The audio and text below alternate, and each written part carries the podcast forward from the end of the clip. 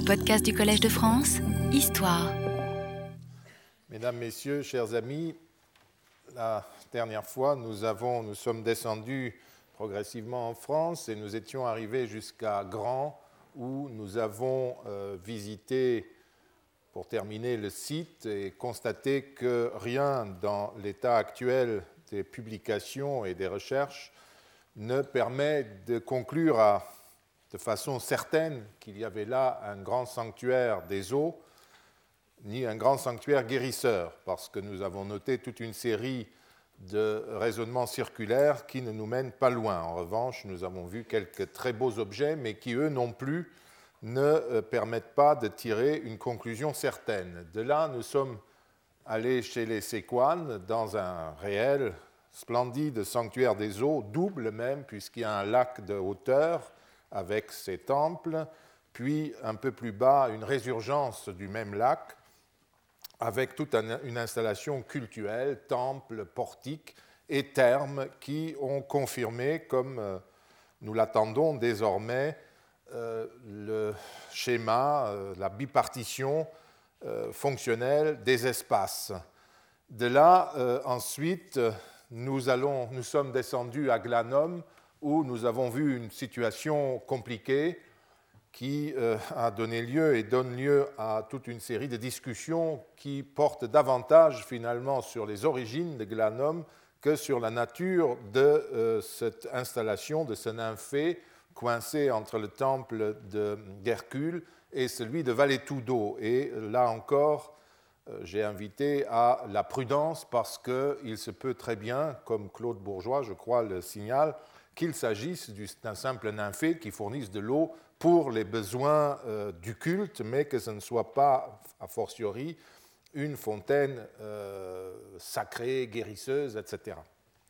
Nous continuons toujours dans la même région en descendant vers le soleil pour nous arrêter un instant à Nîmes même si elle n'est pas plus pure d'après Ozone que la fontaine de Bordeaux, la grande fontaine de Nîmes mérite un petit arrêt.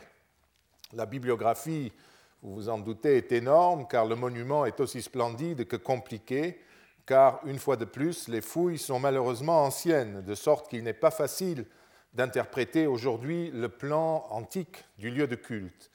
La source jaillit d'une émergence karstique d'une émergence karstique dans un grand bassin qui communique, qui communique avec euh, un deuxième bassin, ici, euh, dont le centre est occupé par une grande plateforme carrée, dont les quatre angles, donc c'est le I sur votre plan, dont les quatre angles sont marqués par des colonnes. Au centre se trouvait, d'après ce que les spécialistes pensent, un hôtel. La plupart des auteurs identifient euh, cette plateforme comme un Augusteum, un sanctuaire de l'empereur, d'Auguste.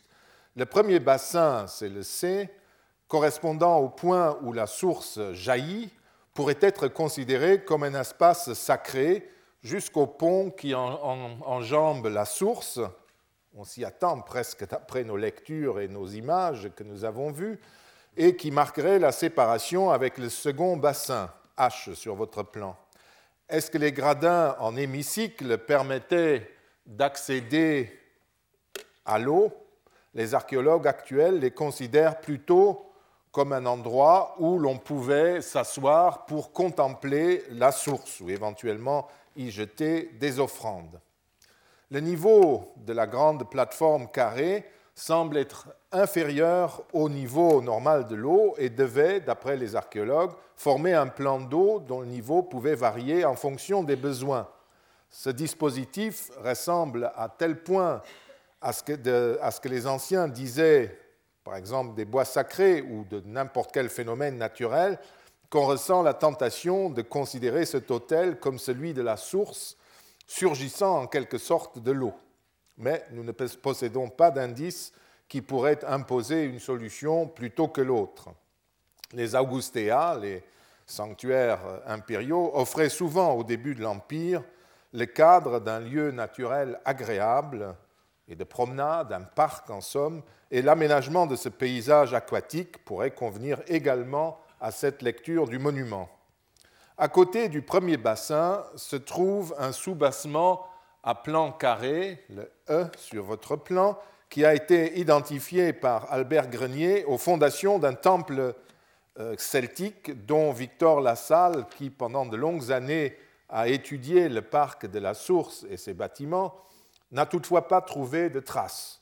Pierre Gros a proposé d'y voir la base d'un groupe statuaire. Mario Torelli, en Italie, la cella, le temple d'un hôtel de Nemosus, le dieu de la source de Nîmes. Nous n'avons pas les moyens de trancher. En tout cas, ce n'est pas la trace d'un temple celtique. Dans le bassin de la source, on a découvert au fil des années et des siècles passés de nombreuses inscriptions qui nous renseignent sur les divinités présentes sur les lieux. D'abord, on y a découvert les dédicaces liées à la réfection du sanctuaire de la source et de ses hémicycles, qui prouvent d'ailleurs qu'il y avait vraisemblablement un autel ou une chapelle euh, du culte d'Auguste, sans doute euh, honorée sous forme de son génie, comme nous l'avons vu l'an dernier. Euh, on a découvert aussi un hôtel à Jupiter Heliopolitanus, le Jupiter de Beyrouth, et à Nemus, Nemosus, le dieu topique du lieu, un hôtel à Jupiter et Nemosus, celui-ci, deux inscriptions avec une dédicace à Nemosus, au dieu topique, et enfin, euh, à proximité du bassin, un hôtel consacré à Vénus Auguste.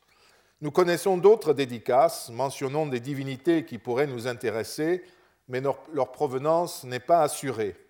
La seule qui doit encore être citée est un petit hôtel, donc une petite offrande privée, aux nymphes augustes, qui a été découvert dans les canalisations de la source, là où l'eau s'en va vers la ville, et qui provient certainement du lieu de culte mais on ne sait pas exactement euh, si c'est les nymphes de la source ou, si c'est simplement euh, parce qu'il y a de l'eau qu'il y a aussi des nymphes. Tout ça n'est pas très euh, précis. En tout cas, pour ce qui nous intéresse, les choses paraissent assez claires. Nous avons une source réelle. Elle paraît à nouveau aménagée en deux secteurs, dont l'un est accessible, l'autre non même si l'on ne dispose pas des informations nécessaires pour identifier clairement les deux secteurs. Il s'agissait en tout cas d'un grand lieu de culte nîmois, puisqu'il comportait non seulement euh, ces aménagements autour de la source, mais même un théâtre et euh, une bibliothèque qui porte habituellement le nom de temple de Diane, mais qui semble être, c'est une hypothèse, une bibliothèque. Nous restons sur le territoire de la ville de Nîmes pour nous déplacer un peu vers sa frontière sud-ouest dans l'agglomération de Balaruc-les-Bains. Dans la zone publique de cette agglomération existe un, un établissement thermal avec son temple de la source dédié, semble-t-il, à Neptune et aux nymphes. L'inscription qui euh, permet qui autorise cette définition euh, provient certes du mur d'une maison de Balaruc, mais d'après les connaisseurs du lieu, elle provient de la zone thermale, autrement dit du temple. La source chaude jaillit dans une grande salle carrée, hmm, euh, consacrée donc à Neptune et aux nymphes, d'après notre inscription, et s'échappe par une canalisation qui la conduit vers les thermes situés euh, au nord de cette pièce, qu'on peut considérer comme un sanctuaire. Donc, euh, cette pièce est à considérer comme le temple de la source. Un deuxième bassin est situé euh, dans voilà le premier bassin et le bâtiment carré. Voilà le deuxième qui est situé dans le portique qui relie tout cet ensemble au terme. Et euh, comme à Bath, l'eau de la source n'est donc accessible que dans un lieu situé à l'extérieur de l'espace consacré à Neptune et aux nymphes.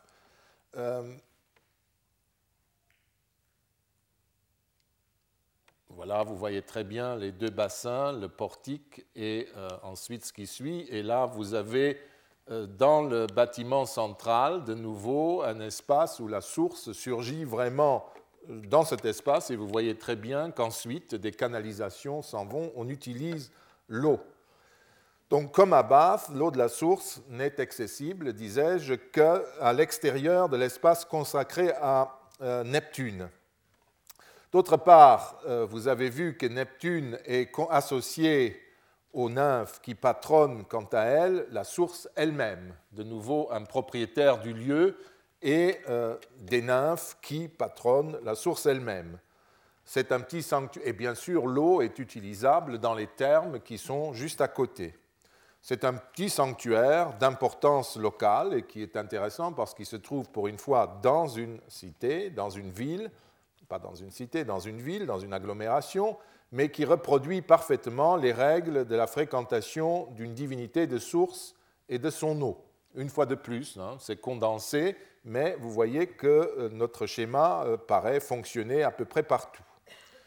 Après être remonté de Rome en Gaule-Belgique, avant de redescendre en Arbonnaise, prenons maintenant le bateau pour nous rendre en Afrique romaine, où trois sanctuaires des eaux, ou quatre même, nous attendent pour conclure.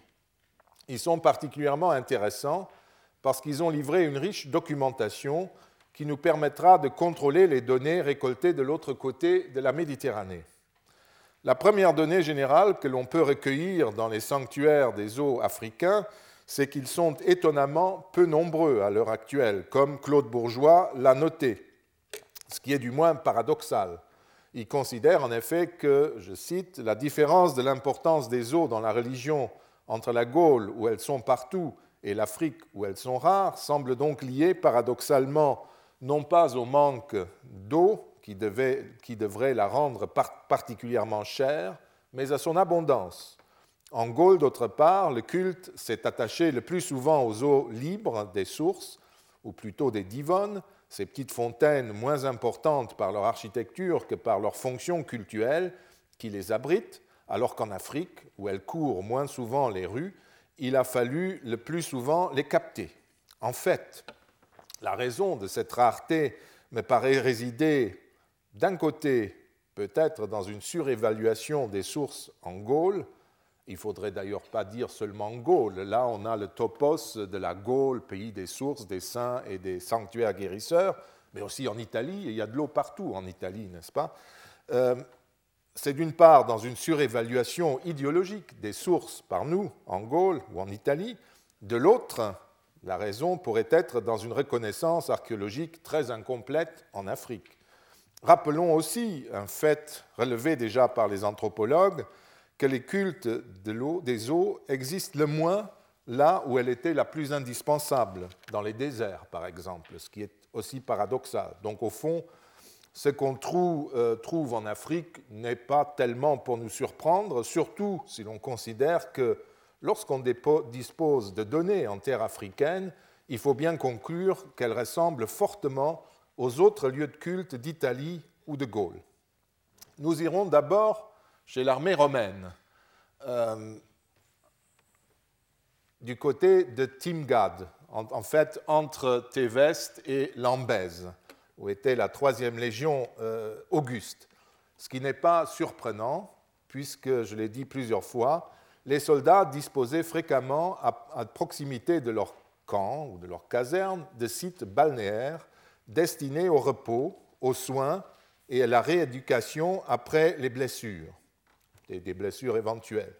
Nous avons déjà euh, évoqué la source, euh, la question, pardon, quand nous avons décrit la représentation que les anciens se faisaient des sources et de leur action à propos de Mayence, par exemple, où on voit une vie culturelle normale, entre guillemets, enfin qui n'a pas un lien particulier avec l'eau, se dérouler. Et les euh, sont évidemment dans ce cas des militaires. Le premier site que je voudrais vous euh, présenter est celui des Aquae Septimianae, euh, qui euh, se trouve en Numidie, près de Timgad, l'antique Tamugadi, une colonie fondée en 100 de notre ère.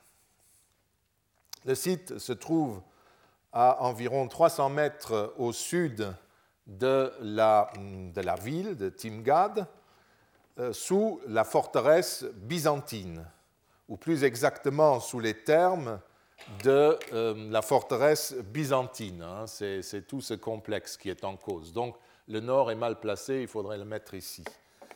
Euh, donc le site est à 300 mètres de la, ville.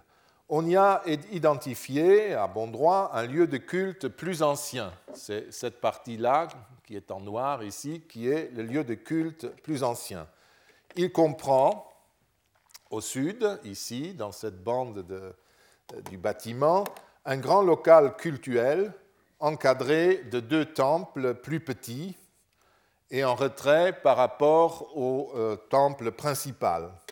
Dans chacun de ces temples, dont on ne connaît pas à coup sûr les occupants divins, une large banquette s'appuyait contre le mur de fond, qui était vraisemblablement destiné à la ou au statut de culte.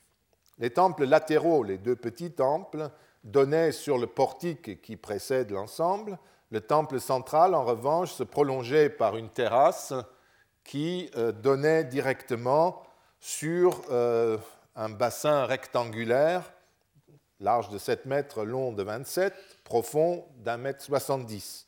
L'eau jaillissait d'une bouche située dans l'axe du grand temple, sur un côté, sur le côté sud de la piscine. Cette piscine était entourée, nous le savons par une inscription dont nous parlerons, d'une bouche, était entourée d'un portique à colonnes et elle était protégée par une balustrade en bronze, donc une grille la fermait. L'ensemble était entouré d'un mur et comme Marcel Leglay, qui euh, a écrit un article à ce sujet, l'a bien compris, le bassin fait partie du sanctuaire, donc de la partie sacrée de l'ensemble. L'eau s'en allait ensuite de la piscine vers les thermes qui sont situés à 200 mètres vers euh, la ville, devant les remparts de la ville. Au nord de cet ensemble se trouvait un grand portique, une place donc encadrée de portiques et de boutiques. Une inscription datant d'octobre et décembre 213 rappelle l'achèvement par la Res Publica de Timgad, par la cité de Timgad, de l'entourage de la source, formée par une balustrade de bronze. Vous l'avez ici, Cancelis aerius conclusum ambitum fontis, donc le, pourtour de la source a été fermé par des euh, chancelles, par des grilles, des balustrades en bronze. C'est comme cela que nous le savons. Euh, il y a aussi eu dans ces travaux des portiques ornés de peintures en trompe-l'œil représentant des jardins, un jardin. Et dans cette partie-là de l'inscription, il est question du grand portique que vous avez vu, qui se donne l'allure d'un grand jardin. Il y a aussi des portes et des pronaos donnant sur les portiques, ainsi qu'une route d'allée depuis les termes sud dont j'ai parlé jusqu'à l'entrée de notre complexe. On a conclu du fait que cette inscription ne, mentionne ni les temples ni le bassin de la source qu'il s'agit d'un embellissement ou d'un agrandissement d'un sanctuaire déjà plus ancien, moins monumental. Donc euh, il aurait, après un siècle, on l'aurait en gros euh, embelli, puisque euh, Timgad commence vers 100 de notre ère. Dans le temple a été retrouvé, donc revenons à nos temples, dans le temple le plus grand a été retrouvé un pied de statue colossal portant l'inscription Pro Salute pour la santé, sans autre indication, une tête de Sérapis, une autre tête de statue plus petite qui peut appartenir à un Pluton ou à un Saturne, donc diverses divinités qui sont toutes possibles. Le site a aussi livré une tête de marbre dont, on ne peut dire si elle est d'homme ou de femme. Parmi d'autres fragments, une tête de serpent en marbre qui paraît euh, s'appuyer contre un bâton renvoie euh, à peu près certainement à Esculape. Bref, nous avons des divinités qui sont toutes attendues dans un sanctuaire de source. Le site a également livré des inscriptions, celles que vous avez vues, et puis la célèbre dédicace à Diane Auguste pour le salut des empereurs Septime Sévère et Antonin, ainsi que Julia Augusta, et comportant aussi la liste des membres de la curie commodiana de Timgad, les curiales euh, étudiés il y a euh, quelques années par euh, André Chastagnol et qui a été gravé en 211-212. Dans le sanctuaire, donc c'est un grand lieu de, de vie publique, etc. Dans le sanctuaire principal, on a également découvert une grande base dédiée à Caracalla et à sa mère Julia Domna, et qui date entre le 10 décembre 214 et le 9 décembre 215. La fin de cette inscription mentionne que le dédicant Publius Flavius Pudens Pomponianus a dédié à ses frais la statue euh, qui reposait sur la base pour euh, cette base pour la Dea Patria, la déesse ancestrale, et pour l'ornement de la religion publique et l'honorabilité de cette noble cité de Timgad. La mère de ce notable, de ce Pomponianus, avait déjà dédié euh, une dent d'éléphant au euh, génie de sa patrie. Ça peut vous paraître saugrenu, mais euh, tous ces éléments ont fait supposer que la Dea Patria, la déesse de la patrie, la déesse ancestrale de Timgad, ou le genius patriae, le euh, génie de la patrie, écrivent certains, était la Dea Africa, dont la coiffe, la proboscis, renvoyait aux éléphants, puisque c'était l'Afrique, n'est-ce pas Il était de, de, règle de la représenter avec des dents et une tête d'éléphant, d'où la dédicace un peu saugrenue d'une dent d'éléphant. Quoi qu'il en soit, dans le détail, et il faudrait une fois de plus disposer de publications précises et détaillées de ces inscriptions et objets, il est possible de, supposer que celle-là centrale contenait entre autres une représentation de la, Dea, de la Dea Patria, la déesse ancestrale qui pourrait être l'Afrique, ou du Genius Patriae, ce qui est encore autre chose. Nous savons par ailleurs je vous l'ai dit qu'il y avait également Sérapis, Saturne ou Pluton, sans oublier la source elle-même, attestée sur une inscription découverte dans les murs du fort byzantin euh, et qui s'appelait euh, Aqua Septimiana Felix, l'eau septimienne, septimienne à cause des sévères, des aménagements des sévères, bienheureuse, Félix, qui avait peut-être aussi d'ailleurs sa place dans un des temples. L'essentiel pour notre propos réside donc dans la claire partition des espaces, une fois de plus. La source, les temples construits sur son point de jaillissement, du moins dans le bassin, la source originale, on ne sait pas très bien d'où elle vient, si elle jaillit en dessous, et le bassin inaccessible constituent la partie sacrée du lieu de culte. Le grand portique en forme la partie profane. Enfin, l'eau est accessible au-delà de la limite qu'il faut imaginer ici, c'est-à-dire soit dans ce grand portique dont on ne sait à vrai dire pas grand-chose, et puis un peu plus loin dans les thermes. À 70 km à l'ouest de Timgad, en allant vers euh, euh, Lambèze, se trouve un autre site thermal fort intéressant.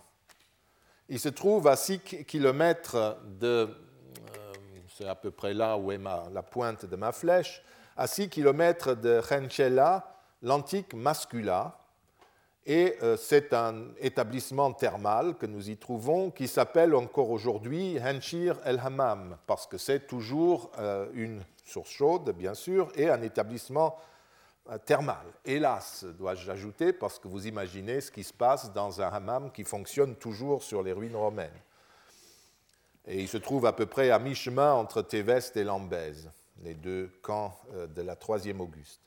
Découvert pendant le dernier quart du XIXe siècle, le site a été sommairement décrit par Stéphane Xel et Henri Graillot, respectivement membres de l'école française de Rome, en 1886 et 1890 et en 92 et 95, dans le cadre de leur mission en Afrique du Nord.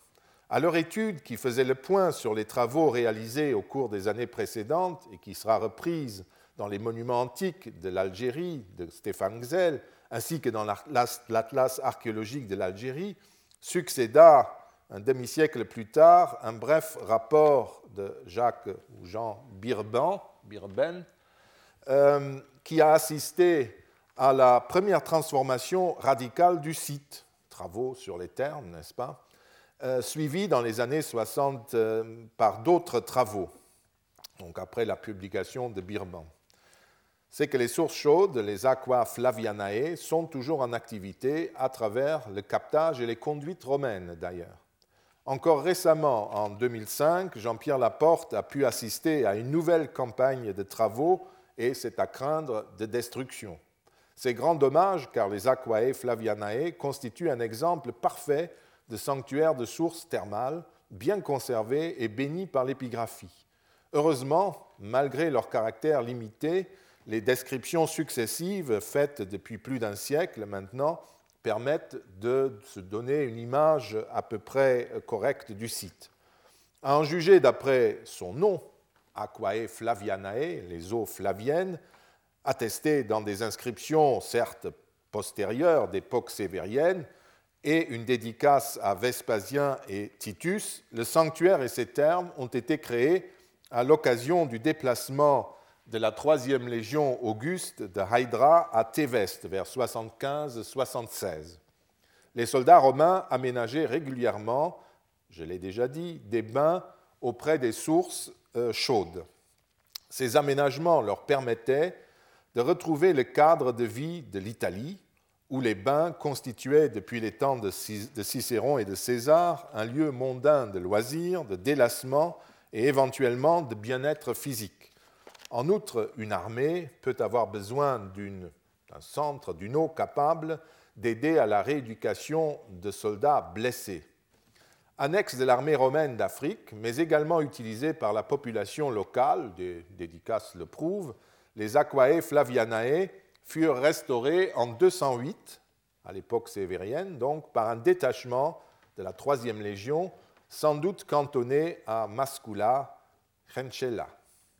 Elles reçurent alors le nom euh, de euh, Aquae euh, Flavianae Septimianae. il y a une, autre copie qui est plus mutilée, mais elle donne le même texte. Septimianae en raison de Septime sévère, évidemment. Le site continua d'être fréquenté jusqu'à l'époque chrétienne et fut abandonné peu après. Les œufs flaviennes sont très clairement divisées en deux parties. D'un côté, euh, un captage, de l'autre, 300 mètres. Il n'y a malheureusement pas de plan d'ensemble. Hein. Euh, donc, euh, d'un côté, un captage, de l'autre, 300 mètres plus loin vers l'ouest, des thermes nous verrons que cette bipartition correspond très clairement au plan habituel des sanctuaires de sources. Le captage des deux sources chlorurées sodiques qui jaillissent à 70 degrés se fait dans cette chambre rectangulaire de 6 mètres et demi sur 3 mètres 25.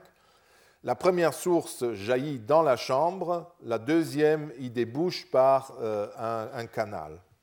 Le bâtiment était couvert par une voûte et protégé par une digue contre les crues de l'oued voisin. Contre son mur, donc c'était derrière, je crois, était dressée euh, toute une série de dédicaces qui s'adressent, des hôtels en fait, qui s'adressent à plusieurs divinités. Outre la dédicace à Vespasien et à Titus, que j'ai déjà montré et mentionné, quatre inscriptions s'adressent aux nymphes une inscription sans dédicant, une autre pierre trouvée dans les environs, une dédicace de tribun militaire, donc d'officiers supérieurs, et enfin un hôtel de 146. Cet hôtel émane du commandant de la Légion et de la Numidie, de la province, Gaius Prastina Messalinus, ce qui traduit l'importance de la source, puisque le gouverneur lui-même et le commandant de la Légion vient euh, y faire ses hommages. Donc il séjourne en fait à cet endroit.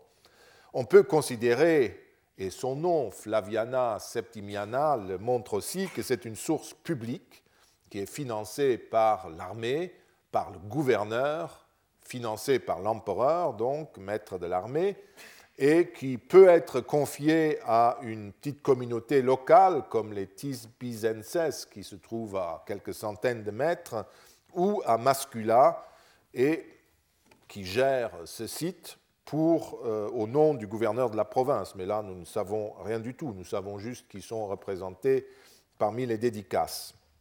Mais toutes les autres dédicaces sont dues à des militaires ou, comme vous le voyez, au gouverneur.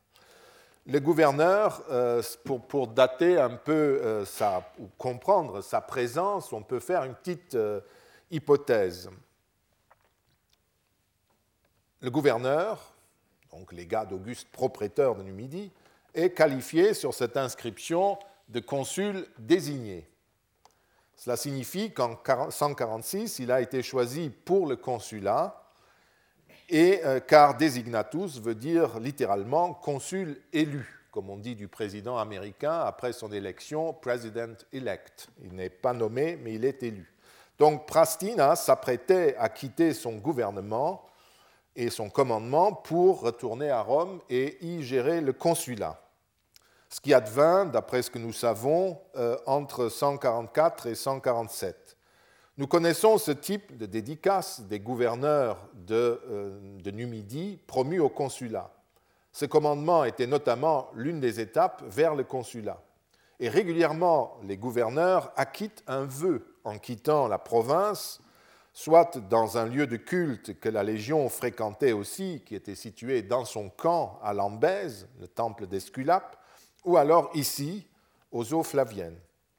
La fin de l'inscription, comme vous le voyez, est malheureusement mutilée, mais je suis certain qu'on y trouvait la forme canonique votum solvit libens merito. Il a acquitté son vœu de plein gré à elle, aux, nymphes qu'il avait euh, mérité. Comme beaucoup de militaires ou de fonctionnaires le gouverneur avait formulé un vœu à cet endroit au moment de son arrivée pour son salut, et il acquitte maintenant ce vœu, puisqu'il a obtenu euh, euh, satisfaction. Et le contexte nous prouve, à mon avis, en quoi consistait ce salut. Non pas seulement l'intégrité physique pendant tout le temps de, de sa fonction, mais également euh, le salut de sa personnalité politique. Les nymphes ont protégé celle-ci puisque Prastina obtient la promotion que tous les légats de, Numidie espéraient, espéraient en prenant leurs fonctions. Ceci pour mettre en évidence que les sources sont des divinités du territoire, certes, mais que leur pouvoir dépasse la simple guérison. Pourquoi ce vœu ici, me direz-vous, de la part d'un gouverneur Si nous considérons les eaux non seulement comme une sorte d'hôpital de campagne, mais comme un centre mondain Pensez à Mayence, même situation, résidence du gouverneur, un sanctuaire de sources à côté. Eh bien, il est tout à fait compréhensible que c'est au cours d'un séjour en ce lieu que le gouverneur a formulé et acquitté son vœu. L'acquittement consistait très vraisemblablement dans un sacrifice dont euh, l'autel commémore l'offrande. Autrement dit, s'il y a sacrifice, il y a eu banquet sacrificiel. Et il ne faut pas beaucoup d'imagination aujourd'hui pour supposer que ce sacrifice votif correspondait également, dans une certaine mesure, au pot d'adieu du gouverneur, auquel ses proches, ses collaborateurs et les dignitaires locaux pouvaient avoir été conviés. Cet hôtel nous fait aussi comprendre une fois de plus que le nom Aquae Flavianae Septimianae est le toponyme général. La source, en revanche, appartient à des nymphes qui n'ont pas d'autre nom, apparemment. Une autre inscription postérieure d'un siècle, posée par un tribun militaire, donc un officier supérieur, honore, honore la puissance divine des nymphes, numen numini nympharum, numen nympharum, et draconi, et le draco, le serpent. Comme nous l'avons déjà dit il y a quelques semaines, le dédicant a clairement voulu signaler ici la puissance divine des eaux et peut-être est-ce euh, pour cette raison qu'il invoque également Draco, le serpent, qui, d'après euh, Marcel Leglet, n'est pas nécessairement une divinité locale, mais euh, une autre expression de la puissance de l'eau. La troisième inscription qu'on trouve en ce lieu s'adresse aux nymphes flaviennes septimiennes. On ne connaît pas son dédicant parce que la fin euh, est assez étrange, mais il ne paraît pas être nommé.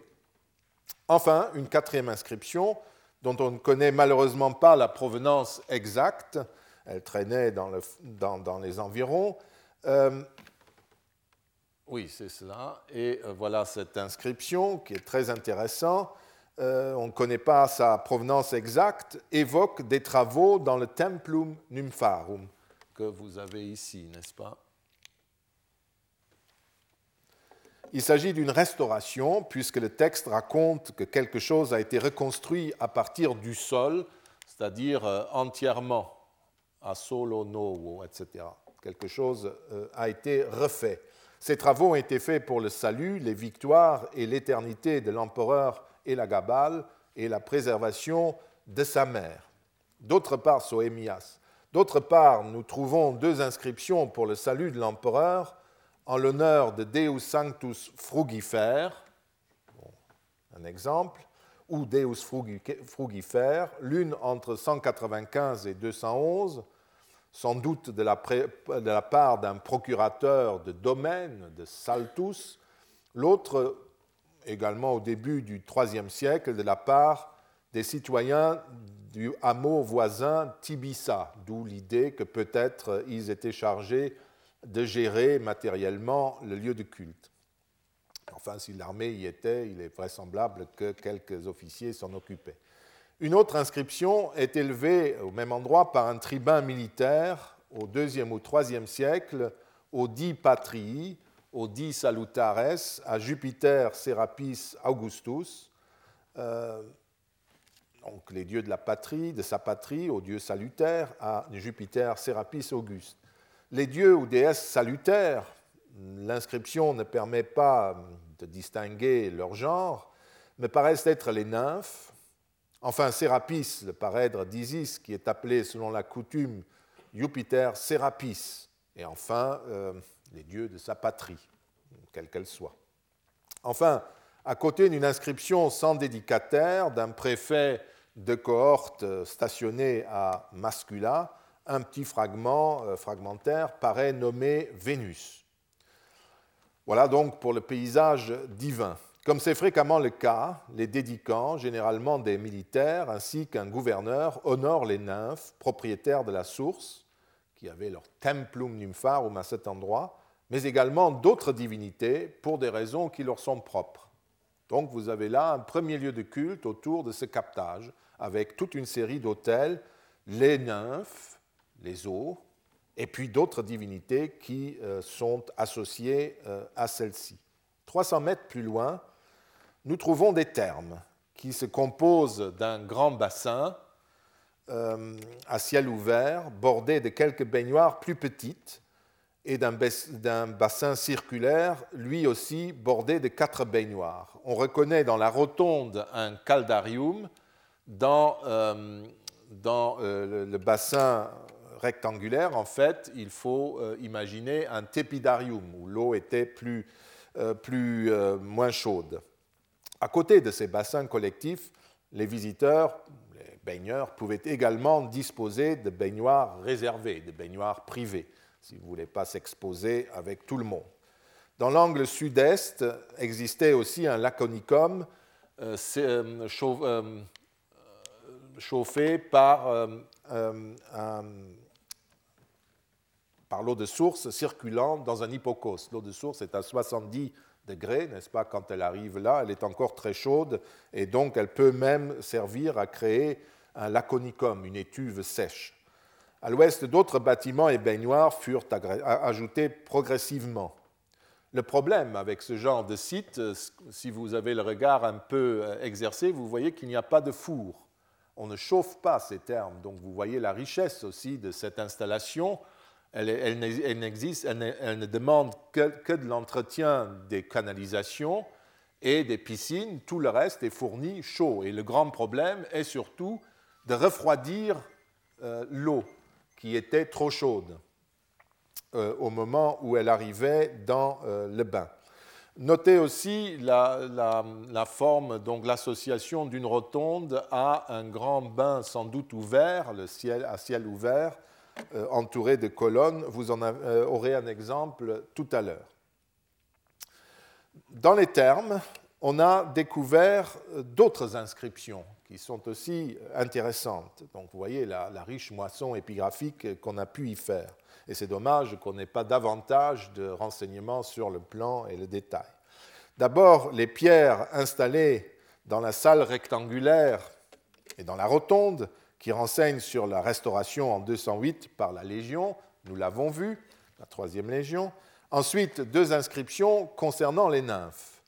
La première, qui date de l'époque de Trajan, ou à peu près, c'est-à-dire entre 106 et 120 environ, est célèbre et fort plaisante.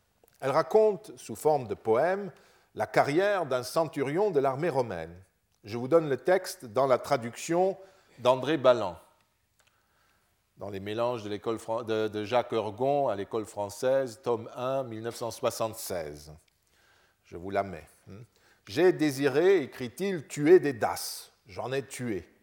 J'ai désiré m'installer sur le siège de la paix. Je m'y suis assis. J'ai désiré suivre d'éclatants triomphes. C'est fait. J'ai désiré obtenir les émoluments pleins de primipiles. Je les ai eus. J'ai désiré voir les nymphes nues je les ai vus. Notre centurion a donc fait les guerres contre les Das. J'ai désiré tuer des Das, c'est-à-dire lors des deux guerres en 101 et 105. Puis il a sans doute occupé quelques fonctions administratives dans le cadre de l'occupation de la Dacie où la paix était revenue. Il s'assoit sur le siège de la paix, sans doute justice, etc., gouvernement. Ensuite, il euh, a défilé lors des deux triomphes de ces guerres à Rome en 102 et en 107, puis il a eu une promotion, il est devenu primipile, c'est-à-dire premier javelot, c'est-à-dire le poste de centurion de la première centurie de la Légion à laquelle il appartenait, qui était euh, le poste d'officier subalterne le plus élevé de la Légion romaine. Quant aux nymphes nues qu'il a voulu voir et qu'il a vues, vous vous en doutez, les interprétations sont euh, nombreuses. L'inventeur de la pierre, Eugène Albertini, a supposé que notre euh, monsieur, dont on ne connaît pas le nom, avait eu un songe prémonitoire en s'appuyant sur une deuxième inscription trouvée dans les mêmes termes, d'après laquelle un autre centurion de la troisième légion Auguste posa en 187 un hôtel ex visu après un songe, une vision. Ces, deux inscriptions seraient la preuve de la pratique de l'incubation dans les sanctuaires des nymphes. Les patients auraient dormi dans des édifices entourant la source, auraient vu les nymphes dans leurs rêves. Euh, je vous ai dit qu'elles sont généralement nues, donc euh, c'est cela qu'ils auraient vu. Et les deux centurions auraient exécuté leurs ordres. Constatant qu'il n'y avait aucune trace à Aquae Flavianae de pratique thérapeutique, parce que tout cela est toujours fondé sur ce même raisonnement circulaire que j'ai plusieurs fois dénoncé, André Balland, qui connaît bien les eaux, puisqu'il a entre autres travaillé au Létoon et euh, au nymphée de Xanthos, attire l'attention euh, sur le fait que le dernier vers du poème, donc j'ai désiré voir les nymphes nues, je les ai vues, euh, reprend en fait approximativement les vers 16 à 18 du 60e Carmen, poème de Catulle. Ce jour-là, écrit Catulle, un autre, puis un autre encore, des mortels, virent de leurs yeux les nymphes des mers, le cœur nu, le, corps nu. Euh, vultus aequoroque monstrum neredis admirantes, euh, qui il ne faut pas que je cherche, euh, voilà, euh, mortales oculis nudato corpore nymphas, euh, etc. Donc ils voient les nymphes nues de leurs yeux. Donc des mortels virent de leurs yeux les nymphes des mers, le corps nu s'élevant jusqu'au sein sur l'abîme argenté. Ballan suppose que notre Miles Gloriosus, notre soldat fanfaron, exprimait un désir d'héroïsation après avoir obtenu tout ce qu'un soldat pouvait désirer. L'expression de Catulle, décrivant la rencontre des Argonautes et des Néréides, et la passion que Pélée conçut pour Thétis, les parents d'Achille, n'est-ce pas? Un passage qu'un ancien un peu éduqué pouvait connaître, euh, a pu influencer cela. Et cela a pu passer, même ce vers a pu passer, cette image a pu passer, même si elle n'est pas apparemment devenue proverbiale, comme une expression de la vie heureuse. La fin de notre poème dirait, comme les Argonautes, finalement, j'ai trouvé le bonheur euh, ici, euh, dans euh, ce site. Il n'est pas impossible non plus, plus constate Ballan, que l'inscription ait pu s'adresser très trivialement à une représentation des nymphes dans les termes Flavianae, Septimianae, et même, ajouterais-je, à l'eau pure euh, adressée, procurée par les nymphes. C'est ça qu'il a pu voir pour dire maintenant je suis heureux, je, suis dans une piscine chaude, tout va bien, j'ai été promu, j'ai accompli tout ce que je pouvais faire, je suis heureux. J'ai vu les nymphes nues, c'est-à-dire cette belle source, cette belle image, et peut-être en pensant aux Argonautes. Enfin, et c'est l'interprétation préférée par André Balland, notre primipilaire réunissait peut-être toute sa carrière dans l'allusion mythologique en, en clou de son petit poème. Comme les Argonautes, notre militaire avait voyagé et guerroyé au loin, à proximité d'ailleurs du pays de la quête de la toison d'or, en Dacie, Roumanie actuelle, et comme les héros de la mythologie, il jouit maintenant de la félicité héroïque pratiquement. Le poème exprimerait donc le désir de voir accompli tout ce que ce centurion pouvait désirer. Il se peut même que notre homme désirait retrouver une région à laquelle il était attaché par la naissance, par exemple, et dont les nymphes nues, c'est-à-dire les eaux flaviennes, étaient le symbole. En tout cas, indépendamment de la signification définitive de ce vers, le petit poème est à l'image de la population qui venait se reposer en cet endroit. C'est ce que montre aussi l'inscription déjà mentionnée du tribun euh, du centurion Marcus Petronius Priscus. Il a posé un autel aux nymphes ex visu après un songe. En principe, il a posé cet autel-là où il a été découvert, dans les termes. Il ne nous dit pas pour quelle raison il a posé cet autel. A-t-il été guéri? Rien ne l'assure car les dévotions faites ex visu, après un songe, une vision, sont très nombreuses et ne sont pas forcément liées à un motif particulier, comme la guérison. Petronius a pu obtenir une mutation, une promotion, il a pu revenir sain et sauf d'une mission, que sais-je. Nous voyons cependant que les nymphes possédaient un hôtel assez important, 1m35 sur 1m32 dans ces termes, peut-être devant une représentation figurée, ce qui donnerait un peu de, consistance à une des hypothèses avancées par Ballan, que notre primipile se trouve en fait devant une image des nymphes bien connue qui est également dans les termes. Par le bienfait de leurs eaux, les nymphes peuvent aussi, vous le voyez, être honorées dans les termes mêmes, rien ne s'y oppose.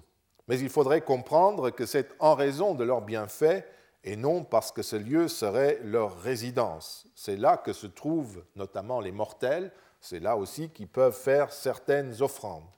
Une autre inscription importante euh, situe dans les termes deux statues d'Esculape et d'Hygie.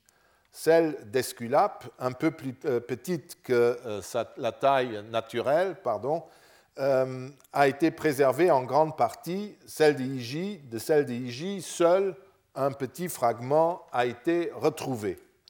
Le dieu médecin et sa parèdre avaient donc leur place dans les termes et non auprès de la source, où nous avons quand même beaucoup d'inscriptions, mais rien sur le dieu médecin. Esculape et Iji soulageaient éventuellement dans les termes, mais vous le voyez bien ici, ils n'étaient nullement les propriétaires de ces eaux.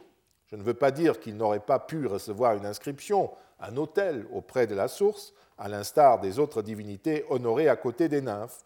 Il figurait simplement parmi les divinités secondaires du lieu, et c'est leur présence dans les termes qui expriment ce côté secondaire, mais pas davantage que les autres divinités. Je le répète, ces deux dieux n'étaient propriétaires du lieu et des eaux. En revanche, c'est dans les termes là où éventuellement ils veillaient sur la bonne utilisation des bienfaits des nymphes, que nous les retrouvons statufiés. Aucune trace ne nous est parvenue sur leur activité médicale, hélas. Les eaux flaviennes septimiennes illustrent parfaitement les conclusions euh, formulées après l'étude des autres sanctuaires de source. Et euh, c'est intéressant parce que nous sommes de nouveau à la campagne, près de petites localités, et nous sommes dans un, de ces sanctuaires militaires, parce que jusqu'à présent, ça nous échappait un peu.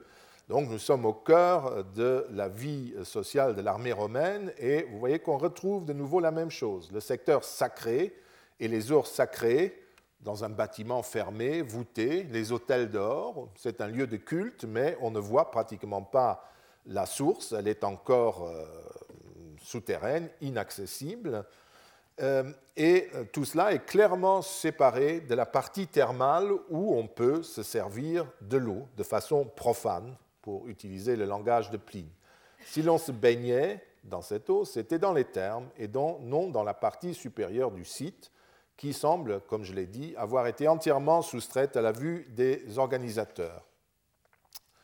Donc vous voyez, une fois de plus, confirmation de cette bipartition, malgré les incertitudes, évidemment, dues au fait que nous n'avons pas toutes les indications que nous désirions. Deux autres sanctuaires, et ce seront les derniers, en Afrique, confirment à leur tour, et peut-être plus nettement encore, cette organisation. Le premier, alors nous nous rendons vers l'est, nous retournons en Tunisie et nous commencerons par le superbe site de Zagouan, Zahwan, à une euh, cinquantaine de kilomètres de Tunis, que certains d'entre vous ont peut-être déjà visité et qui a tout récemment fait l'objet de travaux euh, du président de la Tunisie, euh, qui, ce sanctuaire, encadre le captage de la source principale qui alimente l'aqueduc de Carthage, n'est-ce pas, qui euh, passe ici, il s'en va vers Carthage, qu'il alimente encore aujourd'hui. On suppose que cet aqueduc a été euh, financé par l'empereur Adrien et le temple aussi, au moins le départ des travaux, quand ce dernier visita l'Afrique après une période de sécheresse de cinq ans vers 130, vers 128, euh, quelque chose comme ça. Et nous savons par un passage de l'histoire auguste qu'après une longue sécheresse, c'est au moment où il débarque que la pluie commence à tomber. Donc, miracle de l'empereur. Et euh, surtout, il avait, je pense, dans, euh, ses, dans ses caisses, dans ses cantines, beaucoup d'or et d'argent pour financer des travaux. Et donc, ça a été un grand événement.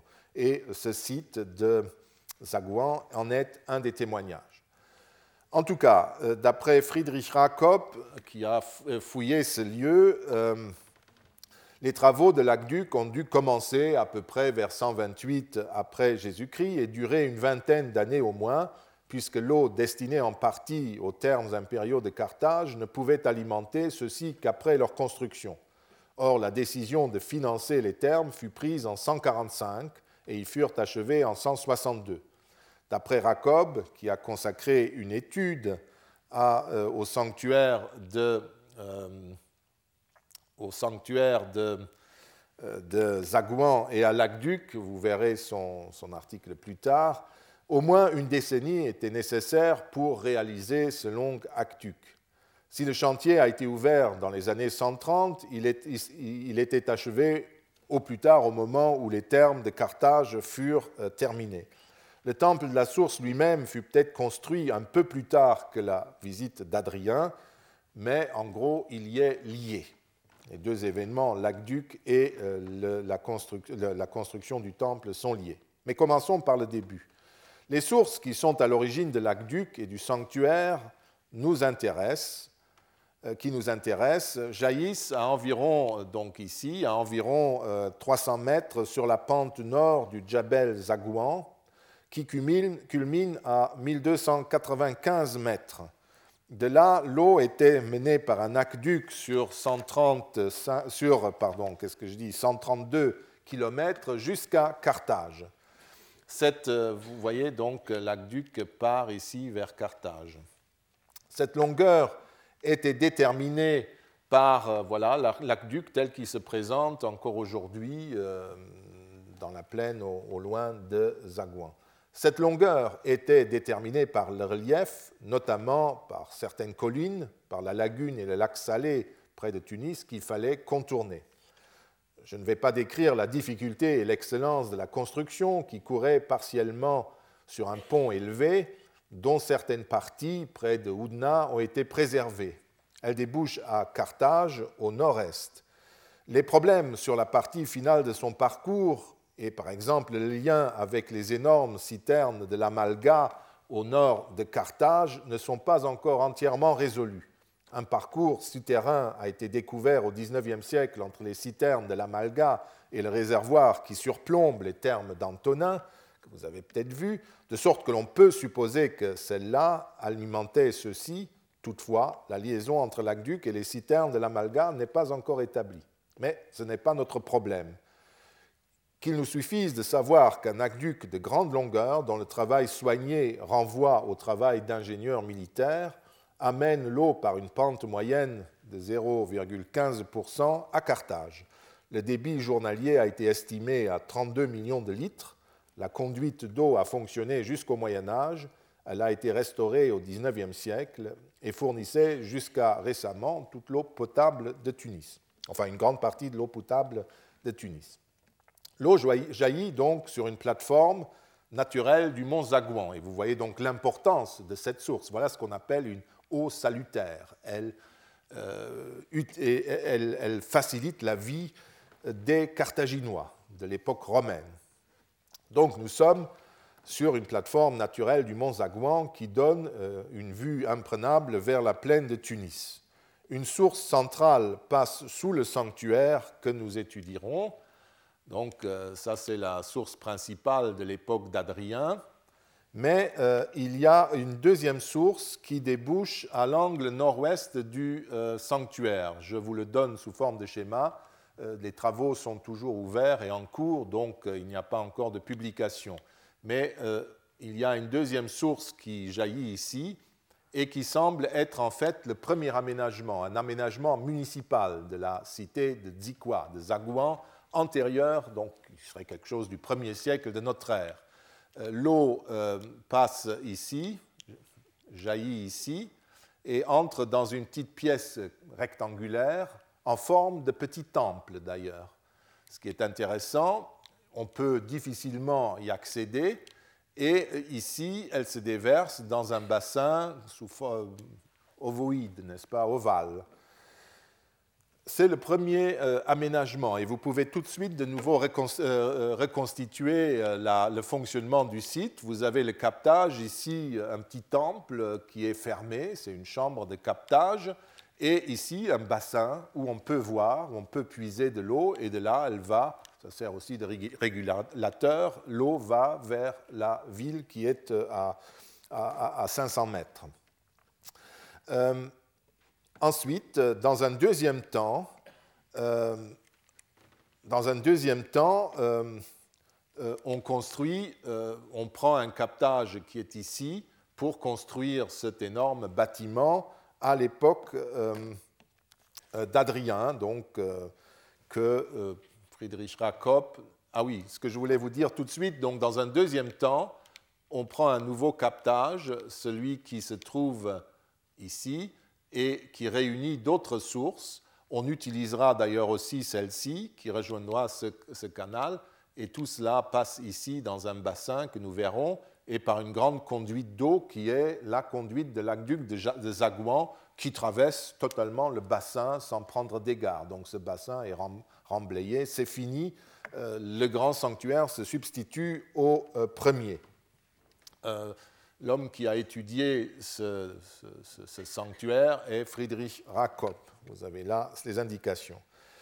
Donc, la deuxième phase est, donc la première phase est en cours d'étude, nous l'aurons plus tard, mais la, première phase, la deuxième phase est euh, bien connue.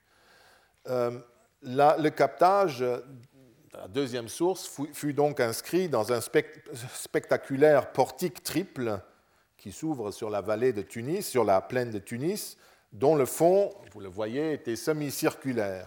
Entre le portique qui avait été construit sur la terrasse, une terrasse artificielle, se trouve une place d'allée ou bien mosaïquée, ou simplement recouverte d'une chape de béton. Les archéologues hésitent encore.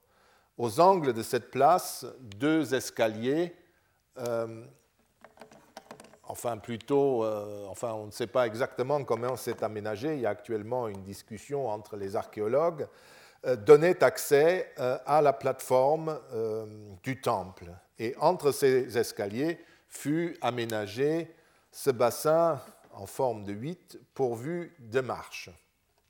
La source jaillissait au fond euh, sous euh, la cella que vous avez ici. Et vous voyez, euh, c'est ainsi qu'on se représente sous cette forme le plan. Mais il n'est pas certain, d'après les archéologues actuels, que c'est bien ainsi qu'il faut voir ce temple.